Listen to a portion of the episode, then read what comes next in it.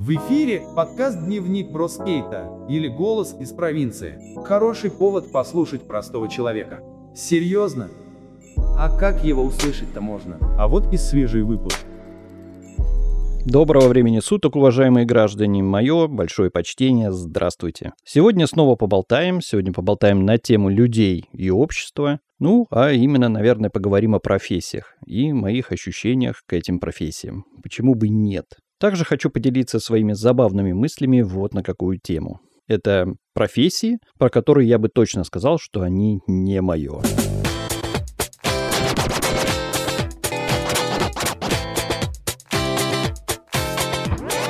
Вы знаете, нас все время в детстве спрашивали, наши близкие там, да, кем бы ты хотел стать, когда вырастешь? Я, мы, наше поколение хочет знать, для кого мы жили и боролись. В чьи руки попадет воздвигнутое нами здание. Да, чьи? А что вы, собственно, беспокоитесь? Любопытно было бы узнать, молодой человек, те принципы, по которым вы собираетесь существовать в обществе. Ну, с одной стороны, этот вопрос был, конечно, риторическим, для забавы, наверное, больше. Это же не Новый год, где исполняются все желания, и мама, конечно, не Дед Мороз, чтобы относиться к этому как бы так настолько серьезно. Спросили и спросили. Там спросили и забыли, да, кем ты хочешь стать. Хоп, такой загадал, раз и стал. Очень интересно. Но если отнестись, конечно, к этому вопросу серьезно, то становится немного жутковато. А ведь и правда, кем? Ведь одно дело быть гением, иное дело быть просто дураком. Или нет, не дураком, скорее, скажем, там, неплохим, по сути, человеком, просто менее смышленым. Или же, допустим, жить в большом городе, с детства имея все возможности, или встретить юность в советском, простом, провинциальном Сити, который, к тому же, разваливается вместе с Советским Союзом и теряет свой былой индустриальный лоск. Вот как при всех этих условиях, при всем при этом, так далеко можно что-либо планировать? Да и нужно ли вообще? Когда ты еще подросток, когда еще чертовски молод, зачем тебе все это по сути? В это время у тебя еще и все есть, да? Конечно, благодаря твоим родителям. И забот, по сути, вообще нет, минимум, да? Выбросил мусор и живи спокойно, радуйся. Какие там планы на будущее? Что вы, Господи? Конечно, мы должны жить одним днем, но тем не менее всякий человек, он что-то планирует, что-то делает. И поэтому святой апостол Иаков говорит таким людям, что если мы что-то планируем, что-то делаем, то нужно всегда говорить, как будет угодно Богу. Вообще, в те времена в СССР выбор профессии был достаточно сложным процессом, который, конечно, зависел от многих факторов. Ну, наверное, в первую очередь это были некие семейные традиции и, по сути, желания родителей. Да? Родители всегда желают лучшего своим детям и что, что-то там у себя придумывают. Родители старались, конечно, выбрать профессию, которая была бы востребована на рынке труда и могла бы обеспечить хороший заработок. К этому стремились, наверное, многие. Правильно и мух отгоняй. Если, конечно, тебе повезло и ты не родился в какой-то там классической нормальной советской семье, то все будет хорошо и так, и без этого. Кроме того, вы знаете, выбор профессии, на мой взгляд, зависел от уровня образования и возможностей для его как такового получения этого самого образования. В СССР, конечно, было несколько уровней образования. Это среднее специальное, там техникум, училище, куда шла основная масса в провинции, высшее, это как и сейчас, да, институт или университет. Тут уже шли люди с некими планами и там теми же амбициями. И, конечно, аспирантура. Каждый уровень того самого образования, он давал, по сути, определенные возможности для трудоустройства или там, как говорят сегодня, карьерного роста. Чем могу помочь? Я слышал, тут у вас нигерам работу дают. Да, заполните, пожалуйста, вот эту форму. Заполните форму. Я бы тебе заполнил твою форму. Вы знаете, также выбор профессии зависел от неких личных интересов и склонностей. Возможно, что ли, если хотите, личных талантов даже. В СССР была развита система профориентации, которая помогала людям там, выбрать ту или иную профессию в соответствии с их интересами или способностями. Но мы этой системой как бы не пользовались, да, в основном. Как судьба разложит карты Таро, так и получается. Стоп! Сюда. Это что такое?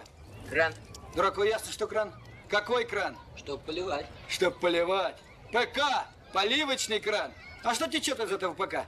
Вода. Ясно, что не пиво. Струйка воды толщиной в одну спичку дает утечку 200 литров в сутки. Вообще, в целом, выбор профессии в СССР был достаточно сложным и, конечно, многоступенчатым процессом. Он требовал учета многих факторов и принятия неких там ответственных решений, которые были, конечно, в голове не у всех. Тому же амбиции амбициями, ну а судьба — это, знаете, штука забавная. И в жизни порой складывается всегда все по-своему, как правило. И тут от, от этого никуда не денешься. Но разговор сегодня скорее о выводах, нежели о планах там с позиции уже прилично прожитого времени. У меня, как ни крути, есть свое видение на этот счет, и я хотел бы им поделиться. Я, вы знаете, определил для себя круг профессий, которые бы вряд ли мне зашли в жизни, если мы рассматриваем прошлое, даже при условии обучения там, или развития этому мастерству, искусству джедая. Эти профессии все равно, все равно бы мне не легли лично в душу. Давайте же в качестве забавы, что ли, перечислю эти профессии, немного об этом поговорим. Чего ты хочешь? Не знаю, Захар Не знаю. Хочешь, я из тебя шофера сделаю? Шофера? Да. Хм. Хотеть хочу, да боюсь, не получится. А ты не бойся, получится. Раз Захар сказал, значит получится. Закон моря. Ты у меня будешь шофером первого класса. Я им покажу, как из непутевых людей делают. Возьмем, например, профессию водителя-дальнобойщика. Ну, странно, конечно, но в юности у всех есть некая романтика вечных путешествий. И эта сама работа дальнобойщика, она представлялась чем-то, наверное, особенно романтичным. Там жизнь в пути и все такое. Вроде здорово, с одной стороны. Однако, как мне кажется, есть нюансы. И попробуем их немного понять. Ну, дальнобойщик — это человек, который работает, конечно же, водителем грузового автомобиля. И делает это на дальних расстояниях. Сама работа дальнобойщика может быть, конечно, очень сложной и требует много усилий, здоровья, времени, денег которых, как правило, на старте работы вряд ли там будет хватать. Одной из главных сложностей в этой работе является, как я представляю себе, это некая физическая нагрузка. Сам водитель, много лет стаж, и все равно очень как бы тяжеловато бывает на дальняк там ездить. И во время длительных тех же поездок на грузовике водителю приходится постоянно находиться за рулем, да, что может привести к некой там усталости, боли в спине или шее. И лично для себя представляю, что каждый день нужно куда-то ехать, там, выполнять какие-то особые нормативы по вождению, то становится, конечно, не по себе. Ну, разик хорошо съездишь, ну, два. А тут, представь себе, каждый божий день, в любую погоду, поливаешь такой куда-то. Ну, так себе история. Еще лично для меня одной сложностью в работе там тем же дальнобойщиком является необходимость соблюдать постоянно правила дорожного движения. Как это ни странно, это все равно у человека есть какой-то некий там порог. Вроде, что бы тут такого, да? Ну, соблюдай, соблюдай. Вообще, дальнобойщики, конечно, должны следить за скоростью, там, соблюдать дистанцию между автомобилями и не нарушать правила. На дороге полно отмороженных водителей, которые едут как хотят и могут добавить приключений в твою размеренную жизнь. К тому же работа дальнобойщика может безусловно быть связана с риском подвер... там, того же повреждения того же груза или аварии на дороге. Это вообще такая отдельная история. У кого-то даже на этот счет могут возникнуть фобии. Это может привести не только там к потере времени, денег, но и как таковой репутации водителя или, прости господи, здоровья. А может и иной, более серьезной ответственности. И рисковать тут не особо хочется. Самое интересное, что данная работа требует как ни крути, высокой квалификации и, конечно же, опыта работы. Мне вообще до сих пор непонятно, как можно управлять такими огромными машинами, еще и с прицепами, уметь их ремонтировать. Как-то не знаю. Стало быть, нет, не мое. Эта профессия точно не моя. Как-то так.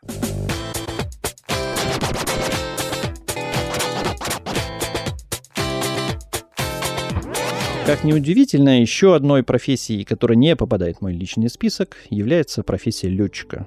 Тут еще интереснее почему. Романтика и вроде высшая степень трудовой деятельности, все хорошо. Но в моем понимании летчик, он молод, красив, здоров, весь такой прям легенда. Летчики, опять же, много получают, а могут облететь весь мир. Есть, казалось бы, куда хотеть стремиться. Но, как обычно, есть нюансы.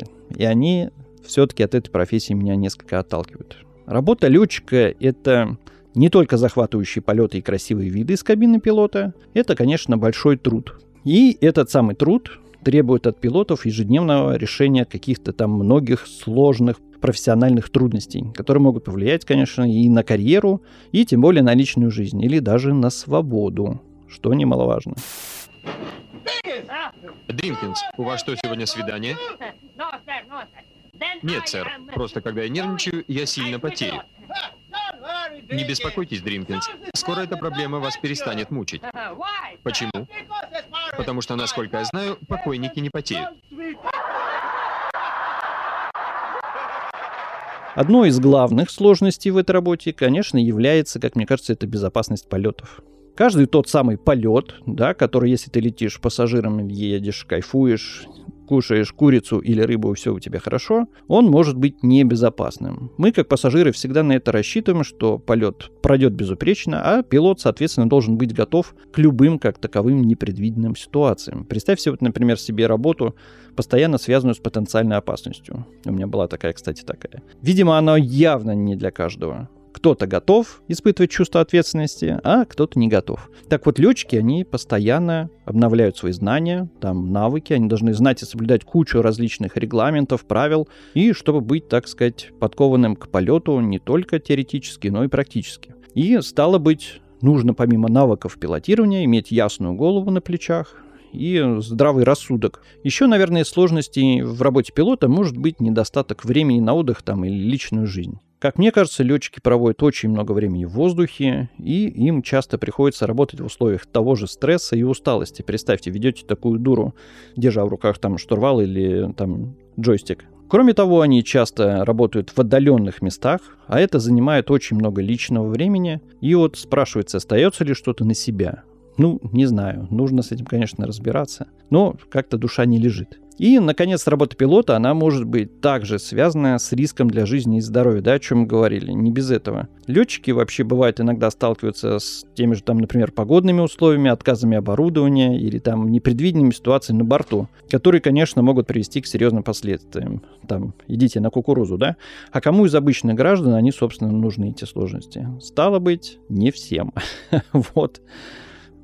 Скажу, что в целом работа пилота, конечно, требует от человека многих качеств, таких как там ответственность, дисциплина и готовность к риску. Однако, если пилот как таковой обладает этими качествами и готов там к тем же трудностям, то работа летчика может быть очень интересной, конечно, для него и захватывающей. Но, к сожалению, она мне не интересна. Скорее всего, по каким-то своим личным мотивам. Хотя теперь уже и по всем остальным. Ибо я уже не молод, так что для меня вряд ли, братцы, открыто небо. И большой привет моим хорошим друзьям-летчикам. Чистого вам неба, ребята, и всего хорошего. Кузнечиков ловит. От полетов отстранить, 100 грамм не давать, назначить дежурным, вечным дежурным по аэродрому. Ну и, наверное, смежной профессией в этом плане является профессия космонавта. Героическая, сугубо тяжелая, такая требующая самоотречения профессия космонавта. И здесь сугубо теоретически, конечно. Космос это вообще такая элиточка. И нас бы там и рядом не рассматривали, конечно, по поводу полета в космос. Хотя в качестве белки и стрелки туда, так сказать, в один конец очень может быть. Я вообще, конечно, не понимаю, как наши космонавты в одном коллективе, в таком замкнутом да, пространстве, в этой банке работают на орбите такое длительное время. Это да, достойно уважения. Почет вам, уважение, товарищи. Это что-то. Наверное, даже мусолить не стану эту тему, не мое. Не возьмут, не хочу, не готов, сплошные не. Хотел стать космонавтом, но я так и не взлетел. Это уж точно.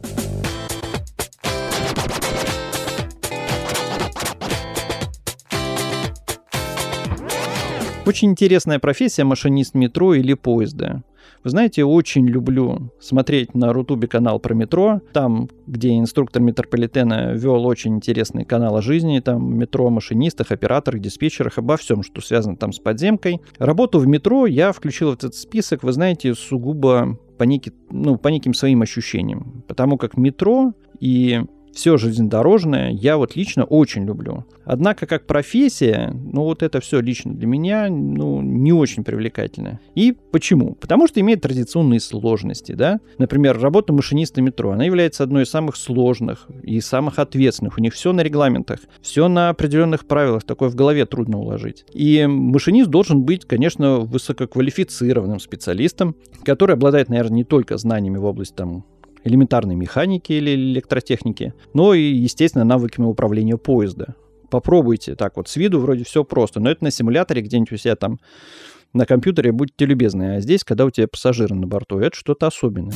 Знаешь, чувак, хороший человек плохой воздух в себе держать не будет. И еще запомни, одна ошибка, и ты ошибся. Работа не волк, работа это ворк. И машинист, соответственно, он должен обладать, не побоюсь этого слова, выносливостью. Так как машинисту приходится работать, конечно, в условиях повышенной температуры, там влажности, в постоянной темноте. И вот самое интересное, что принимать молниеносные решения в экстренных тех же ситуациях, как и летчику. Я, наверное, все же не такой. Я люблю некий покой. Прям скажу, стихами.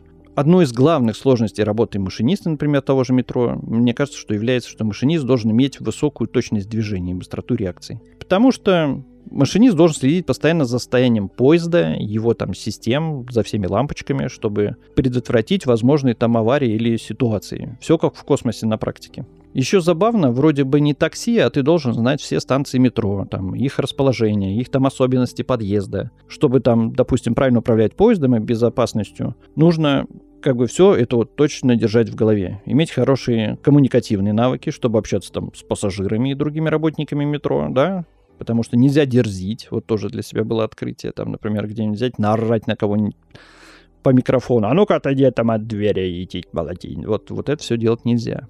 Ну, конечно, в целом работа машиниста требует от человека некой там высокой квалификации, ответственности. Однако, благодаря этому машинисты метро, наверное, являются одними из самых уважаемых и востребованных специалистов в мире транспорта, это безусловно. Однако, повторюсь, я вряд ли подошел бы по критериям. И от моего там сугубо моего желания там мало бы что зависело, это факт. Вы знаете, продолжать список можно было бы бесконечно. Профессий очень много. И как говорили древние, все работы хороши, выбирай на вкус, да? Однако все равно есть некие личные компетенции, или, как говорят, особенности там, характера ума и так далее, которые могут позволить или не позволить ту или иную профессию примерить на себя. Ну и прибавьте к этому тот факт, что в жизни нужно быть не ленивым человеком и иметь хотя бы некую там мифическую, но цель на свое внутреннее развитие. Все-таки надо понимать, кто ты, для чего ты, и нужно, времени не ограничено, на самом деле, нужно все успеть. В чем-то постараться развиться, обрести себя в этой жизни, да, и все время стараться осваивать что-то новое, хотя бы в рамках того, что тебе нравится. Это не должно быть сложно, если иметь просто как бы желание. Но человек должен что-то для себя открывать все время новое, чтобы не застаивать свою голову. И на этой позитивной ноте решите вам сказать до свидания. И хотелось бы узнать, а что для вас является сложной или несложной профессией в жизни? Большое спасибо. Пока-пока. Подкаст «Голос провинции». Олег. Дневник бродяги скейта. Это то, что нужно тебе сегодня. Это наш голос из обычной провинции.